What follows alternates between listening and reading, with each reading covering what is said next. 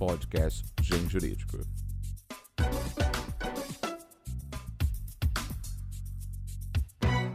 Olá, ouvintes do mundo jurídico. Meu nome é Daniela Oliveira e eu sou editora do Grupo Gen, editora forense. Estamos aqui hoje para mais um podcast do Gen Jurídico.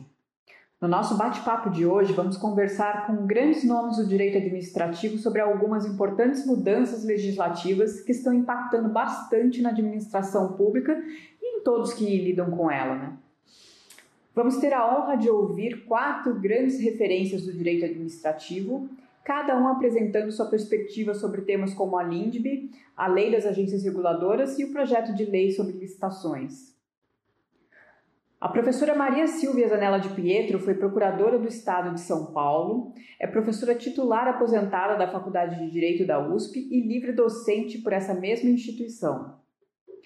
O professor José dos Santos Carvalho Filho foi procurador de Justiça pelo Ministério Público do Rio de Janeiro, é professor de Direito Administrativo da UERJ, da UF, da UNC e UNESA mestre em Direito pela Universidade Federal do Rio de Janeiro e membro do IBDA, do IDAERJ e do IAB. O professor Fabrício Mota é conselheiro do Tribunal de Contas do município de, dos Municípios de Goiás, presidente do IBDA, Instituto Brasileiro de Direito Administrativo, professor da Universidade Federal de Goiás e é pós-doutor pela Universidade Salento da Itália.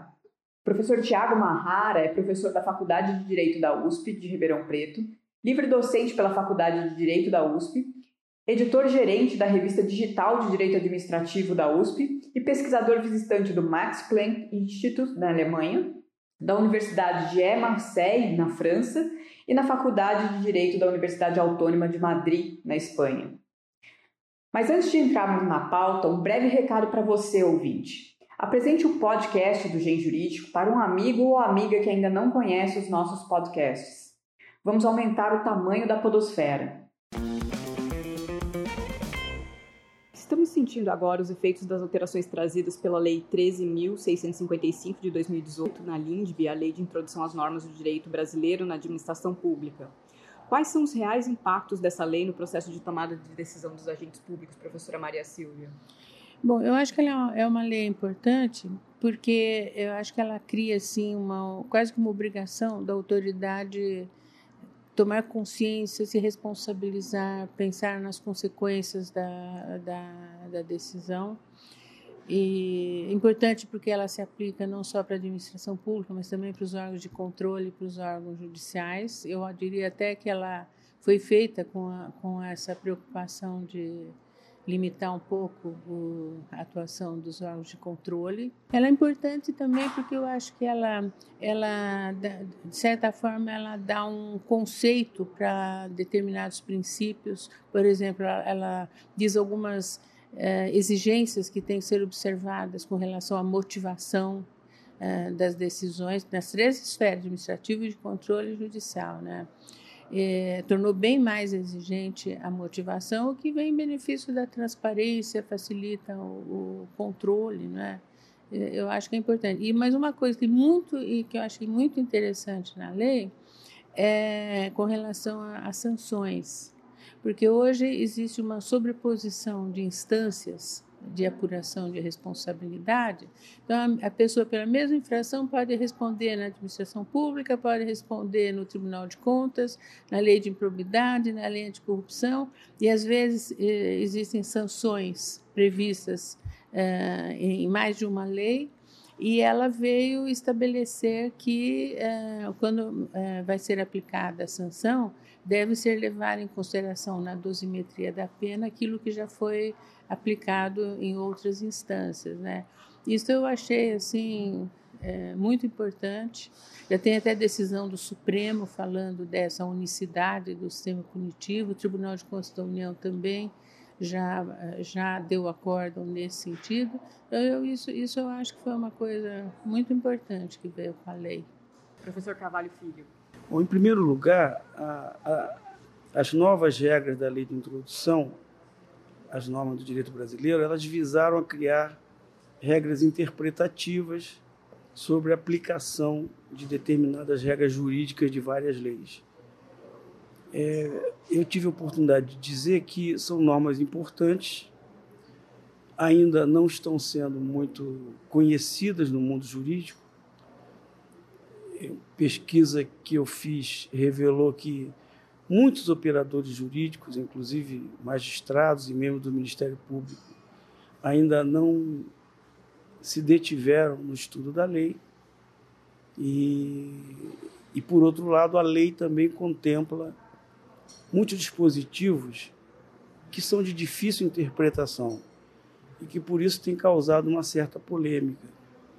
Isso tudo tem dificultado uma aplicação mais efetiva da lei, embora ela já tenha hoje um ano e meio a partir da sua vigência.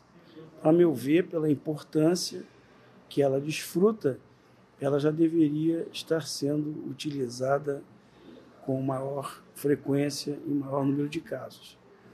E como ela trata de princípios gerais de direito administrativo, ela in inevitavelmente vai repercutir em algumas leis que tratam da matéria da relação entre o Estado e o administrado. E uma delas é a lei de improbidade administrativa.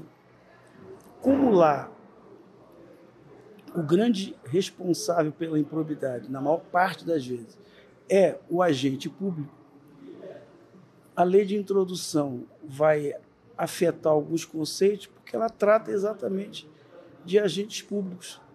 Portanto, eu aqui cito como exemplo a questão da gestão do administrador.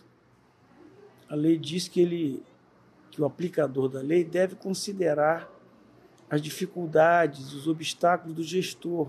Não deve vê-lo cegamente como um sujeito ímprobo, sem antes averiguar quais circunstâncias vigoravam no momento da conduta que esse autor está impugnando.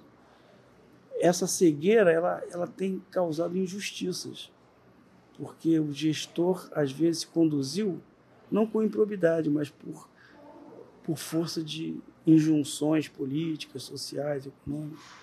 Esse é um exemplo. E o outro exemplo é o exemplo é da relação da culpabilidade. É, há uma discussão que ainda está sendo travada, mas não está definida, de que o legislador da lei de introdução teria se referido à responsabilidade do agente quando atua com dolo ou erro grosseiro. Portanto, ele não usou o, o termo culpa. Então, alguns autores, alguns estudiosos, têm sustentado que essa norma teria derrogado a lei de, de improbidade, revogando o artigo 10, porque o artigo 10 admite que a improbidade ali, naqueles casos, pode ser concretizada ou por dolo ou por culpa. Ora, se alguém entende que a lei nova é, não fala mais de culpa, esse artigo 10 teria sido revogado. Eu não penso assim. Eu acho que se trata de uma lei especial e, portanto, a lei de introdução, sendo lei geral, ela não afeta o regramento incidente na lei especial. Então, na minha opinião, embora haja autores que não considerem assim, eu entendo que existe improbidade também por atos culposos. Então, esses são os dois pontos assim mais relevantes, né? Você pode considerar. Professor Tiago Marrara. Essa lei ela ela consolida uma série de exigências e entendimentos da doutrina a respeito das melhores práticas decisórias. Então, muito do que há na, na alteração da lei de introdução é, já existia, na verdade, no ordenamento, mas foi, vamos dizer, ou transformado em Instituto Geral ou consolidado.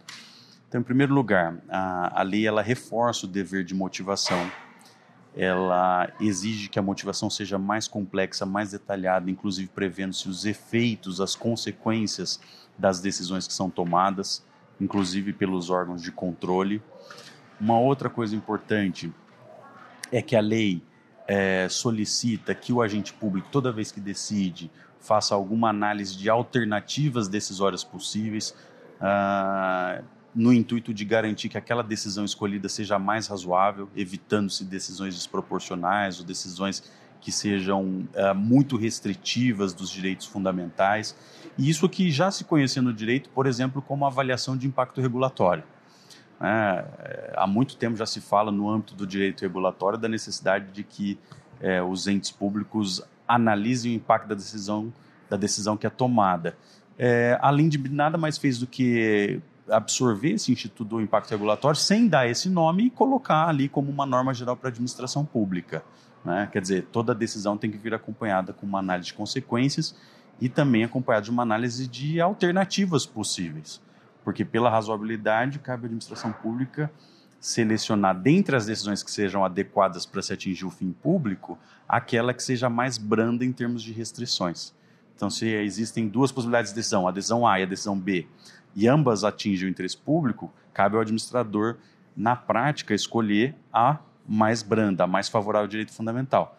Agora, isso não estava positivado de maneira tão clara no ordenamento jurídico, e agora ficou essa diretriz ali colocada uh, na lei para os atores públicos no momento em que tomam a decisão. Então, ela traz uma série de, de, de, de parâmetros importantes. Por exemplo, em decisões sancionatórias, a lei trouxe critérios de dosimetria.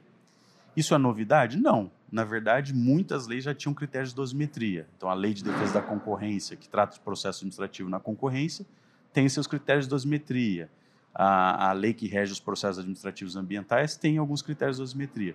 Agora, não havia uma norma geral com critérios de dosimetria. Mesmo as leis gerais de processo administrativo não tratavam disso. Então, a LINDB, por exemplo, também avançou porque consolidou lá critérios gerais de dosimetria, de como mensurar uma sanção administrativa que vai ser aplicada a um particular, seja um usuário de serviço público, seja um, um agente econômico regulado, seja um servidor público. Isso também é uma, uma outra inovação importante em termos de conteúdo de decisão. Né? Ela traz várias novidades, mas essas são algumas das novidades relevantes em termos de conteúdo de decisão. Professor Fabrício Mota. Bom, essa lei, enquanto lei geral mesmo, que alterou a lei de introdução, as normas, a ideia é que ela seja uma lei é, principalmente interpretativa, mas ela realmente trouxe mudança em todo o processo decisório. Penso que, sobretudo na fase de planejamento, ao reforçar uma série de instrumentos que, muito embora já fossem exigíveis ou extraíveis do sistema, mas exigir do gestor que tenha um maior cuidado na motivação, por exemplo, ao deixar ver todo o seu percurso decisório, sobretudo para permitir posteriormente o diálogo com o controle. É, houve uma, uma sensação, assim, um certo desconforto no começo da, da lei, mesmo no processo de aprovação da lei, por parte dos órgãos de controle porque havia que um receio de que se estaria diminuindo, tentando interferir no controle. E eu vejo uma outra forma, porque ela se aplica a todos, mas ela se destina primeiro ao gestor público, ao administrador. Após o gestor declinar quais são suas políticas públicas, quais são suas dificuldades reais, por que tomou determinadas opções e caminhos, após declinar, tornar transparente esse processo, é que o controle poderá apreciar e desenvolver a dialética com essas razões do gestor. Então, primeiro ela se aplica e ela torna mais complexo o processo decisório para o gestor público, sobretudo no planejamento e ao sopesar as diversas alternativas e deixar claro o porquê das opções que foram tomadas. O artigo 28 estabelece a possibilidade de, responsabiliza de responsabilização do agente público por dolo ou erro grosseiro. Essa nova redação, ela exime de responsabilidade o agente que atuou com negligência, imprudência, imperícia? O que, que seria esse erro grosseiro? Esse erro grosseiro vem sendo é, interpretado com aquele sentido que já estava sendo reconhecido pela jurisprudência, sobretudo do STJ, como a culpa grave. Então, não só o mero erro, né, mas aquele erro realmente que seria inexcusável diante das situações concretas. Aí nós temos que retomar essa questão do planejamento, da avaliação das dificuldades reais, que é outra expressão que a lei é, também utiliza, né? E eu costumo dizer o seguinte, que é, há no ordenamento jurídico é possível extrair que o gestor público ele tem que buscar a saída melhor, a mais eficiente, a melhor possível. Mas o controle tem que se contentar com a saída razoável. Então, diante de uma escolha razoável, ainda que não seja a melhor, ou mesmo que o controle considere a melhor, não é possível considerar que houve erro, não é possível iniciar um processo sancionatório. Então, essa, essa questão do erro grosseiro, essa capitulação, torna mais claro o dever de motivação por parte do controlador, de quem vai aplicar a sanção. justamente porque eu já não posso presumir que é qualquer erro, qualquer negligência, qualquer imperícia que vá suscitar a responsabilização. Não quer dizer que as situações não possam ser corrigidas ou devam ser corrigidas, né? mas prefeito de punição, de responsabilização de processo sancionatório, aí sim penso que o controle terá uma motivação muito mais estrita, consistente, para que isso seja possível. Professor Carvalho Filho. O erro grosseiro é um conceito indeterminado. Ninguém, teoricamente, todo mundo sabe que é um erro grosseiro. É um erro inaceitável. É um erro que aquele agente não poderia cometer. Mas ainda assim fica um resíduo subjetivo. Porque uns poderão, poderão considerar que ali era aceitável e o outro dizer que seria inaceitável. Uns poderão dizer, não, para mim é grosseiro. E o outro dirá, não, para mim não é grosseiro, é um erro. Então é um conceito indeterminado. Ele jamais vai ter uma definição concreta para fim de direito. Esse vai ser o problema da aplicação da norma. A gente também teve a publicação agora de um outro diploma normativo importante esse ano, que é a Lei das Agências Reguladoras. Quais são as principais alterações trazidas pela Lei 13.848 de 2009 na regulação desses órgãos? Bom, eu acho que de um lado ela procurou garantir maior autonomia para as agências. Eu achei até que ela exagerou um pouco. Ela quis aproximar um pouco mais, talvez, do modelo norte-americano, né? Então, ela, ela tem lá um dispositivo que diz que a agência não se, não se sujeita à tutela nem à hierarquia perante uh, os órgãos do Poder Executivo. E ela quis assegurar assim. Mas outra coisa que ela trouxe de importante foi algumas exigências para o preenchimento do, dos cargos na agência e foram exigências que ela pôs muito semelhantes às que vieram com a lei das estatais. Então, eu acho assim que ela procurou garantir a especialidade dos, dos dirigentes, ela procurou garantir a, a neutralidade e, e a garantir a autonomia. Eu, agora vamos ver se vão, se vão cumprir, né? Eu achei que foi importante a, a lei, eu, eu apenas achei que em termos de autonomia ela exagerou um pouco. Eu acho que não há como uma agência que aqui no Brasil tem natureza autárquica ficar totalmente desvinculada do poder executivo. Ela tem que se submeter às políticas, aos planos de governo, né? Agora dizer que ela não está sujeita à tutela é uma coisa é, meio estranha. Pela legislação atual, todas as entidades de administração indireta estão sujeitas à, à tutela pelo órgão a que elas se vinculam, o ministério normalmente, né? Agora dizer que ela vai ficar assim inteiramente sem tutela nenhuma, eu acho que isso não, não tem fundamento. O que vai acontecer na prática, talvez, é que vão acabar aplicando as normas do Decreto-Lei 200 sobre supervisão. Vamos ver o que vai acontecer. Professora, teve, tiveram algumas alterações aí em relação à questão do processo decisório nessas agências, né? Foram alterações positivas, negativas? É, eu acho que foram, foram positivas. Né? Eu acho que estão tentando melhorar, porque do jeito que, que foram criadas, porque não havia uma lei única disciplinando a, as agências. Né? Então, cada lei institui a agência estabelecendo as normas. E hoje há uma lei é, uniforme para todas as agências e que estabelece normas que eu acho que são importantes em, em termos de, de é, processo decisório, em termos de é, uma certa autonomia. Né? Eu acho que, que foi importante, foram positivas as alterações. Professor Tiago Mahara. A, a, a, lei das agências ela, ela, é, ela é, é bastante relevante porque ela vem com o objetivo de articulação e de coordenação das várias agências. Eu vou explicar um pouquinho isso. Existem vários modelos de regulação. E, em alguns estados e municípios se adota um modelo mais concentrado, ou seja, uma única agência desempenha várias atividades regulatórias. Então, uma única agência por exemplo, no estado de São Paulo, né, regula ao mesmo tempo uh, água, uh, saneamento, ou seja, esgoto, etc. Né? E, e, e, há situações em que um, se adota um modelo mais, mais setorializado, que é o que aconteceu no âmbito da União.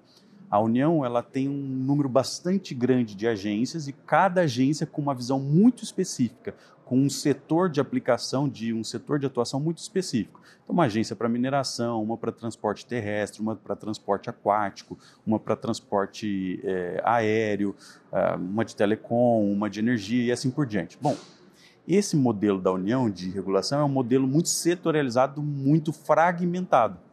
Então, o que acontece na prática? Essas agências muitas vezes não se comunicam, elas não se ouvem. E é muito frequente que uma tome uma decisão, por exemplo, no setor de energia, que acaba impactando a concorrência. Ou a outra toma uma decisão no setor de águas, que impacta a energia. E não havia uma normativa geral para articular todas essas atuações regulatórias. Então, o grande avanço dessa lei de agências, que se aplica às agências federais, é tentar articular tudo isso e fazer que as, que as agências se comuniquem, que elas participem mais de uma das decisões umas das outras. E, além disso, essa lei ela traz normas importantes de articulação do que a gente chama de regulação setorial com a regulação transsetorial. O que eu quero dizer é o seguinte: existem agências que se concentram em um setor, existem outros entes que também exercem função regulatória, como, como o CAD ou como o Bacen, mas que são atividades ou são assuntos que perpassam todos os setores. Por exemplo, concorrência. Concorrência é um assunto que existe em, em, em energia, existe em telecom. Então, é uma regulação de um assunto que é, é, é permeia todos os setores. Então, isso é interessante, porque a lei das agências ela também previu norma, normas para permitir que as agências setoriais se relacionem com órgãos de atuação transsetorial, como o CAD, em matéria de concorrência, ou como os órgãos de proteção do ambiente. Que a proteção ambiental também perpassa todos os setores. A proteção ambiental está em energia, está em telecomunicações, está em transporte aquaviário e assim por diante. E agora está tudo muito mais claro como é que se faz essa, essa comunicação. Né? É, a lei também é muito importante porque ela prevê alguns mecanismos de desburocratização, sobretudo por delegação de tarefas. E isso é relevante porque há algumas agências que não têm tanta capilaridade. Nós temos muitas agências que são federais, que têm competência para atuar no território nacional todo, mas nós vivemos num país continental. Então, por vezes, aquele ente público centralizado em Brasília não tem condições de desempenhar com eficiência suas funções. Então, a lei de agências diz claramente: olha, as agências federais podem delegar parte das suas tarefas a uh, entes estaduais, ou agências estaduais ou agências municipais, por exemplo. Então, isso é uma forma de desburocratizar, de aproximar a regulação da realidade né, e de capilarizar a regulação, que também é bastante importante. Né? Então, esse é um outro ponto. Um terceiro ponto é a questão da, do impacto regulatório, da importância de de se fazer de novo estudo de, de, impacto regulatório, de se avaliar a decisão que é tomada em, casa, em cada caso. Né?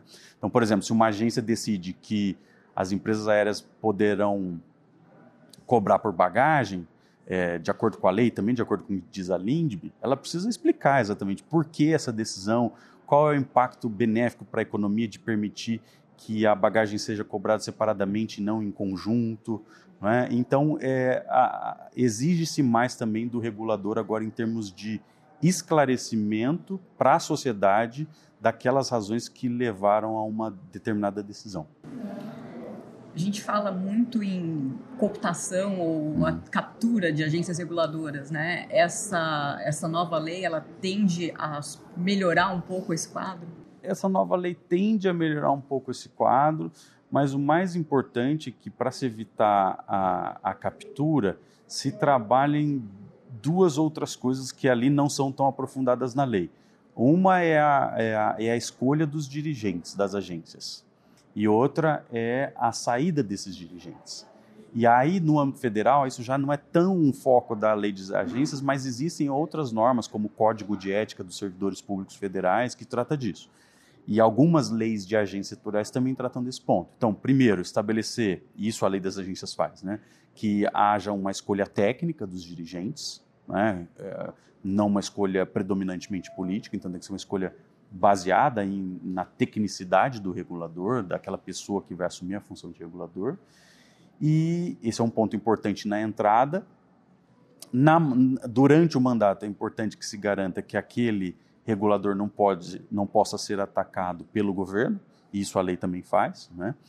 E, por fim, é importante que na saída da, do regulador, né, daquele dirigente é, que volta para o mercado ou volta para o seu órgão de origem, se garanta que ele não vá levar informações privilegiadas ou conhecimento privilegiado para beneficiar um outro agente de mercado. Então, para se evitar captura, cooptação, a gente precisa trabalhar entrada, né, até corrigindo, entrada, o, a, a, o mandato, co coibindo aí influências indevidas durante o mandato, e a saída, principalmente com regras de quarentena. Né? A regra de quarentena é uma regra que evita que esses ex-dirigentes de agência reguladora sejam capturados imediatamente por um regulado e levem informações privilegiadas para usar em benefício financeiro desses regulados. Um outro projeto que tem sido bastante comentado é a nova lei de licitações. Uhum. O professor enxerga quais são os principais pontos de dor do atual projeto e o que, que essa lei nova traz de diferente? Tem, tem algumas coisas interessantes aí nessa, nessa lei nova. Eu vou. Há alguns pontos de avanço. Um, um, vou citar dois. Né? Um ponto de avanço é a modificação de modalidades licitatórias, é? então algumas modalidades deixam de existir, por exemplo, tomada de preços, é? que é uma modalidade que não pegou muito bem na prática, provavelmente não vai ficar, e outras modalidades foram incorporadas, como o diálogo competitivo, que também é conhecido como diálogo concorrencial. Esse diálogo competitivo ele surgiu há muito tempo, surgiu em 2004 na União Europeia e depois ele foi mantido na diretiva de 2014, que é uma diretiva que trata de de licitações na Europa, de compras governamentais na Europa. E ele foi inserido no projeto até por influência de alguns doutrinadores brasileiros. Então a ideia desse, desse mecanismo é muito interessante, é permitir que se reconheça o diálogo como algo útil na contratação. Por que isso? Porque há situações em que a administração precisa, a administração pública precisa de algo que não existe no mercado. Isso é muito comum. Por exemplo, quem cuida de energia nuclear. Não são os particulares, é a administração pública. Então, para o mercado de energia nuclear, é, a administração tem necessidade de vários produtos ou serviços que não existem no mercado. Não é algo que se vai ao shopping e se compra, não é? Então, e são coisas tão específicas e às vezes tão complexas que muitas vezes a administração não tem como licitar, porque ela não sabe o que ela vai licitar. Então, o diálogo competitivo é interessante porque ele permite que a administração dialogue com o mercado a respeito da construção, da elaboração, da invenção de um produto ou de um serviço que atenda uma demanda. E um produto ou serviço que não exista no mercado. Então, antes mesmo de se definir o objeto, já se passa a fazer um diálogo não é, com, a, com o mercado, para que o mercado, juntamente com o Estado, ajude é, na construção do que vai ser licitado especificamente. Quando se atingir o objeto, né, quando se tiver o objeto bem definido, o objeto pode ser um serviço ou um produto que vá atender aquela demanda específica da administração, aí realmente se faz a competição né, entre os agentes do mercado que queiram oferecer aquilo à administração. Então esse diálogo ele é, ele é uma das novidades aí em termos de modalidade. Outra coisa interessante que vale a pena destacar é a figura do credenciamento, porque no Brasil já se faz credenciamento há muito tempo. Por exemplo, o Detran credencia oficinas para fazer inspeção veicular. Então, são oficinas particulares que muitas vezes fazem inspeção uh, veicular em nome do Estado. Uh, o SUS, há muito tempo, credencia clínicas privadas para fazer exame, é, teste, é, enfim, em nome do Sistema Único de Saúde. Qual é o problema? O problema é que nós não tínhamos nós não temos, né, na verdade, até hoje, um, um tratamento jurídico geral do que seja esse credenciamento. Então, isso é um avanço interessante da lei, porque a lei diz muito claramente que o credenciamento é uma forma de se resolver a contratação em situações muito específicas. Por exemplo, situações nas quais a contratação de um agente não prejudica de outro. Então, olha, o fato de descredenciar uma oficina não impede de descredenciar 100 outras.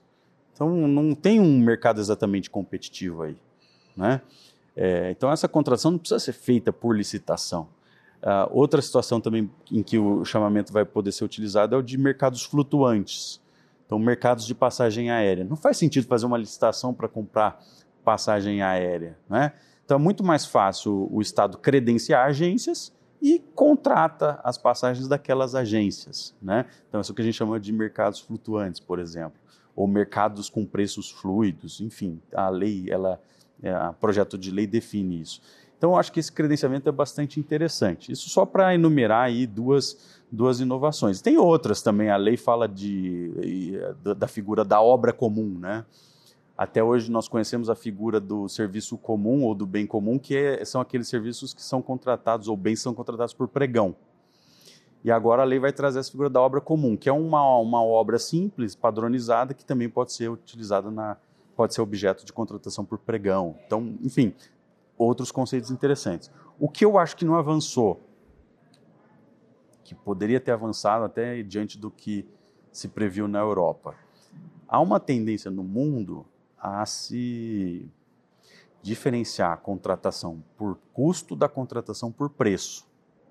Então, vou dar um exemplo bem claro. Assim, a administração, vamos imaginar que a administração, uma autarquia, uma universidade pública necessite adquirir veículos ou microscópio, por exemplo. Né? É... Quando nós analisamos o valor da contratação, nós temos duas perspectivas. Eu posso fazer a contratação por um critério que considere quanto é que esse veículo custa agora. Ah, bom, tem um veículo A que custa 50 mil, veículo B que custa 35 mil. Pelo critério de preço, a administração vai comprar o de 35 mil. Mas veja, esse critério é um critério imediatista, de curto prazo. Existe outra forma de se fazer a contratação analisando-se o custo. Então, por exemplo, o primeiro custa 50 mil, o segundo carro custa 35 mil. Bom, mas quanto eu vou ter de gasto de revisão com cada um por ano? Quanto eu vou ter de gasto com seguro por cada, com cada um por ano? Quanto eu terei de, de depreciação do valor do carro? Quando a gente joga análise de custo, a avaliação fica muito mais real. E ela passa, deixa de ser uma avaliação de curto prazo para ser uma avaliação de médio prazo. Então, o carro que custa 35 e que seria o mais vantajoso numa perspectiva de, de, de curto prazo, pode não ser o mais vantajoso quando a administração considerar o seguro, a depreciação, a, a manutenção e assim por diante. Então, esse é um ponto que eu acho que deveria ter sido melhorado e não foi. A lei, ela mantém a lógica do preço. A administração vai continuar contratando pelo menor preço. Só que muitas vezes é a obra por menor preço que daqui a há dois meses já está mais ou menos enferrujada, a tinta está caindo. Então, isso é um ponto, esse é um ponto que deveria ter sido aprimorado. O direito brasileiro devia ter trazido essa lógica também da contratação por custo. E eu digo isso por quê? Porque todo esse panorama mundial de licitações ele foi muito influenciado em 2011, quando a OMC, que é a Organização Mundial do Comércio, editou um tratado novo sobre licitações. E esse tratado que influenciou toda a revisão da legislação licitatória na Europa. Por isso que a Europa, em 2014, editou as normativas, as diretivas de contratação, de concessão e assim por diante. E os países, logo em seguida, é, a Alemanha, a França, tiveram que atualizar os seus ordenamentos para respeitar as diretivas europeias. E ali nas diretivas surgiu muita coisa nova interessante, inclusive essa possibilidade de se contratar por uma análise de custo, que leve em conta outras coisas, né? E o Brasil, infelizmente, não, não, não observou isso. Então, esse projeto de lei ele está um pouco capenga nessa questão dos critérios de licitação. Não vou me estender muito, vou comentar só mais uma coisa interessante que poderia ter sido feita aqui e não foi. Na Europa, nós, é, quando se faz uma licitação, se fala de, é, do critério de julgamento, como é que eu vou julgar a escolha, né, se é pelo menor preço, se é por preço ou técnica e assim por diante, e se fala dos critérios de habilitação, quais são os requisitos formais que um agente econômico tem que cumprir para poder ser contratado. Né? Então, requisitos formais, se ele tem capacidade técnica, se ele tem condições financeiras de executar o contrato, se ele tem personalidade jurídica regular e assim por diante. Na Europa, além disso, existe o que a gente chama de, é, de, cláusula, de causas de exclusão. Essas causas de exclusão são situações de interesse público que permitem ao administrador público excluir determinada empresa da licitação. Então, por exemplo, se se comprova que uma certa empresa está envolvida em terrorismo ou em financiamento de terrorismo, automaticamente ela vai ser excluída da licitação. Se se comprova que a empresa está envolvida, sei lá, em, em tráfico, de, em tráfico internacional de pessoas, né, em tráfico internacional de pessoas, ela vai ser excluída. Então, o Brasil poderia ter aproveitado mais isso. poderia ter aproveitado essa nova lei para criar normas que, por exemplo, afastassem empresas uh, que, que, estão envolvidas em, em, com organizações criminosas, para afastar empresas que estão envolvidas com corrupção, para afastar empresas que não que não uh, tenham executado bem outros contratos anteriores, né? Então muita coisa podia ter sido é, aprimorada aí nessa nessa nova lei e acabou não sendo. E, e, mais um ponto também, se a gente quiser estender a questão das contratações sustentáveis, né? É, a lei fala de contratação sustentável, de contratação verde ou contratação social, tem várias facetas do que a gente chama de contratação sustentável. Mas isso não foi aprofundado na nova lei. Não fica claro ainda como realizar esse tipo de contratação sustentável, verde, etc. E um ponto a mais, só para terminar, não quero me alongar muito, mas a questão das, das regras para microempresas e empresas de pequeno porte. Por quê? Porque essa lei nova ela vai abarcar a lei do RDC, vai abarcar a lei do pregão, ela vai enxugar um pouco o sistema. Várias leis vão desaparecer se ela for aprovada. Mas todas aquelas regras que nós temos de proteção e promoção das pequenas empresas, empresas de pequeno porte, uh, nas licitações, vão continuar dentro do Estatuto da Microempresa. E esse é um problema que poderia ser resolvido agora. Por quê? Porque ninguém praticamente consegue compatibilizar direito aquilo que diz o Estatuto da Microempresa e uh, o, o, a, o Estatuto que trata das licitações, a Lei de Licitações. Então, a lei não avançou nessa matéria. Então, tem coisa boa? Tem. Estou dizendo que tudo é ruim. Tem, tem muitas coisas interessantes ali. Mas me parece que a lei poderia ser discutida com mais profundidade, principalmente com a comunidade acadêmica e principalmente com especialistas estrangeiros, porque esse tema das contratações públicas é um tema mundial, né? E, enfim, acho que nem tudo que vem por aí vai ser realmente grande novidade. Professor Fabrício Mota, o problema, eu penso que essa nova, essa lei que está em discussão em gestação, na verdade, quer dizer, para começar, ela, a discussão dela se iniciou em 1995, né? Foi sendo emendada, alterada. Ela compila muitas das soluções que estão esparsas, como a lei do pregão, como o RDC, e traz algumas inovações, diálogo competitivo, mas ainda muito restritas. E o que se critica na lei atual, na lei geral, na lei 8666, é exatamente o fato de ser uma lei muito analítica, com muitas modalidades, com muitos procedimentos, uma lei que não deixa espaço para o administrador, para o gestor. E nessa lei, infelizmente, a lógica vai continuar. Então, enquanto nós não pensarmos a licitação enquanto um processo como um todo, voltado a um futuro contrato, e ficarmos tratando, por exemplo, de modalidade, a tendência é que as dificuldades aumentem para o gestor público. E quando nós pensamos gestor, não posso pensar só na União, tem estrutura, tem que pensar nos 5.560 municípios do país que vão aplicar a mesma lei, e que geralmente não tem sequer uma procuradoria estruturada para isso. Né? Então a nova lei ela permanece com a mesma lógica de, vamos dizer, de tutelar o gestor, de ter que seguir uma série de ritos, de procedimentos, de não deixar muito espaço para inovação. Para alguns é confortável, porque o gestor às vezes prefere é, assim, não tem muito espaço para inovar, né? Sou medo de ser punido. Mas para o processo em si, eu acho que o tempo já tem demonstrado que é preciso buscar uma nova lógica. Em relação à questão da desburocratização, essa lei é um avanço ou ela é um retrocesso?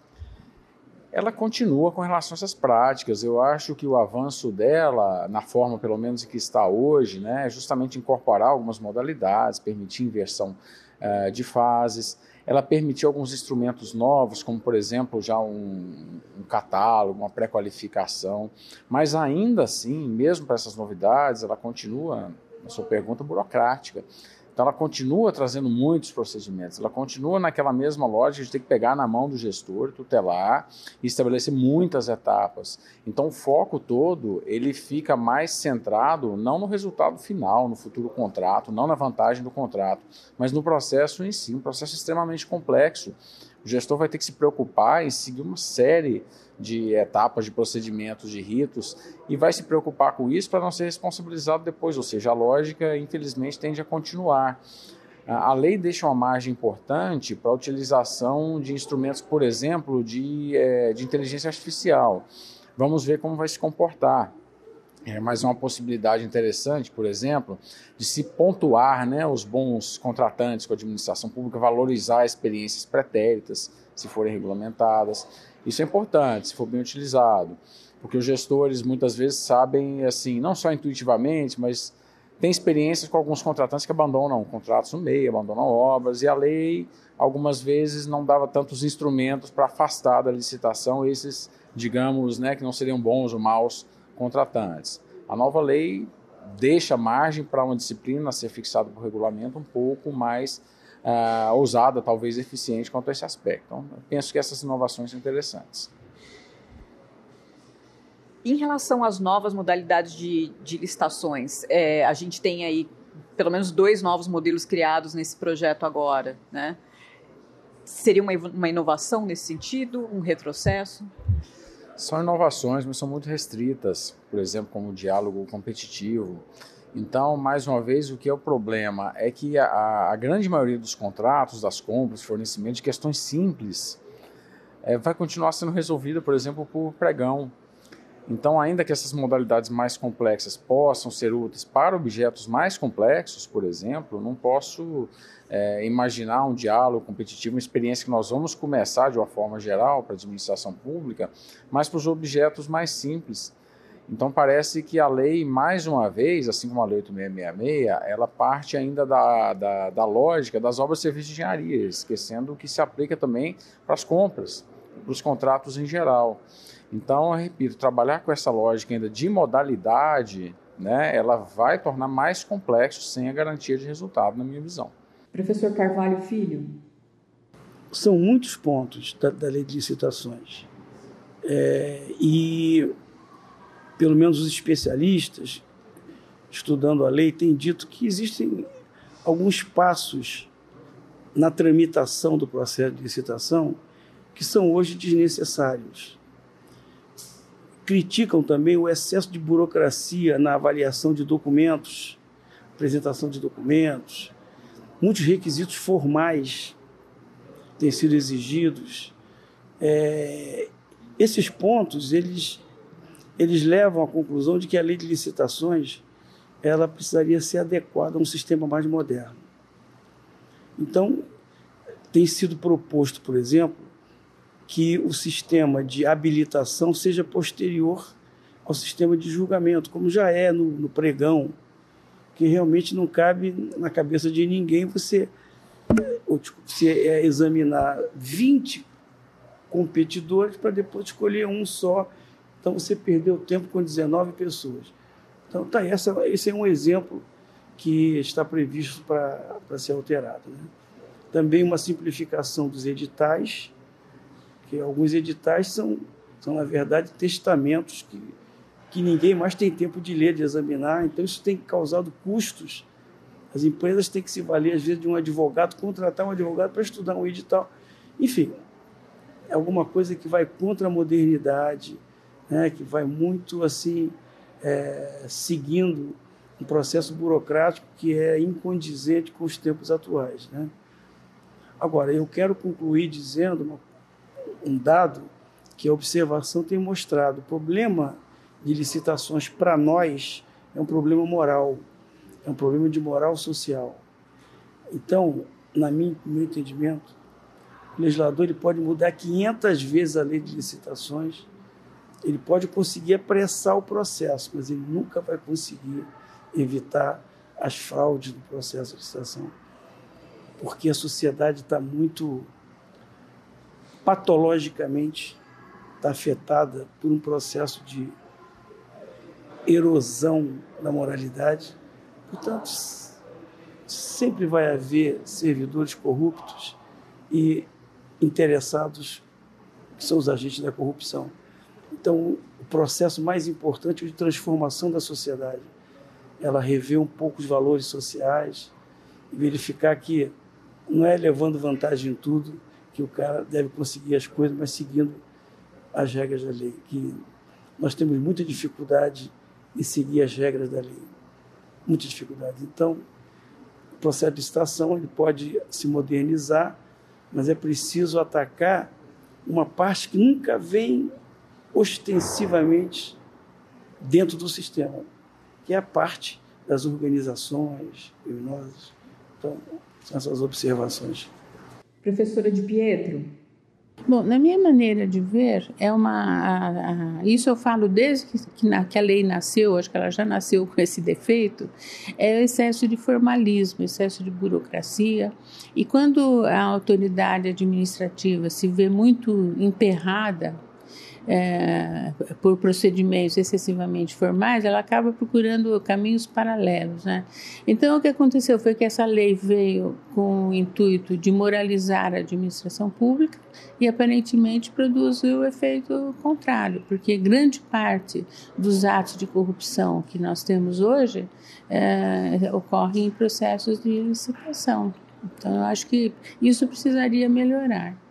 E o novo projeto, ele é, traz alguns procedimentos novos, né? Eu acho que ele, ele absorve alguma coisa daquela lei do RDC com um procedimento mais aberto, e isso eu acho que é, que é bem interessante.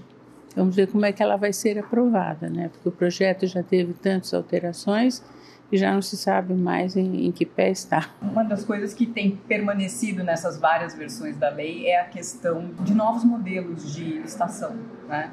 É, a professora acha que esses novos modelos eles são um avanço, eles são um retrocesso? Ela procurou fazer uma, uma mistura né, do, do processo da, da lei do pregão, da lei do RDC. Por exemplo, eu acho que a lei do RDC tinha um procedimento bom, com esse essa possibilidade de apresentar propostas abertas, né? E parece que o projeto incorporou isso. Nesse aspecto, eu acho que é uma, é uma boa melhoria. Porque eu acho que uma coisa que está errada na lei atual é o excesso de, de sigilo também. Né? Eu acho que a licitação tinha que ser um procedimento mais aberto, mais transparente, com mais negociação. E não uma coisa assim tão, tão fechada. Né? Eu acho que quanto mais aberto, mais possibilidade de controle das ilegalidades. E na lei do RDC tinha essa é prevista essa esse procedimento assim mais aberto que parece que está sendo é, embutido aí no novo projeto. E a professora tem alguma sugestão de melhora aí para essa lei? Eu, a sugestão que eu teria era apagar tudo e começar um projeto, um processo. Bom, não sei, é uma coisa assim que eu, eu, eu, eu acho que seria o ideal, fazer um, um procedimento bem simples para licitação, bem transparente mesmo e com menos menos formalismos né esse esse proje projeto que está em andamento ele melhora né, um, um, pouco mas muita coisa eu acho que né, não, não vai melhorar vai continuar do mesmo jeito Professores, muito obrigado por compartilhar conosco suas impressões sobre essas importantes alterações legislativas que ocorreram e que ainda vão ocorrer nos próximos meses. Nesse momento de grandes reformas, é sempre essencial que não só os advogados, mas todos os cidadãos entendam um pouquinho das mudanças pelas quais a nossa administração pública está passando. Podcast Gen Jurídico.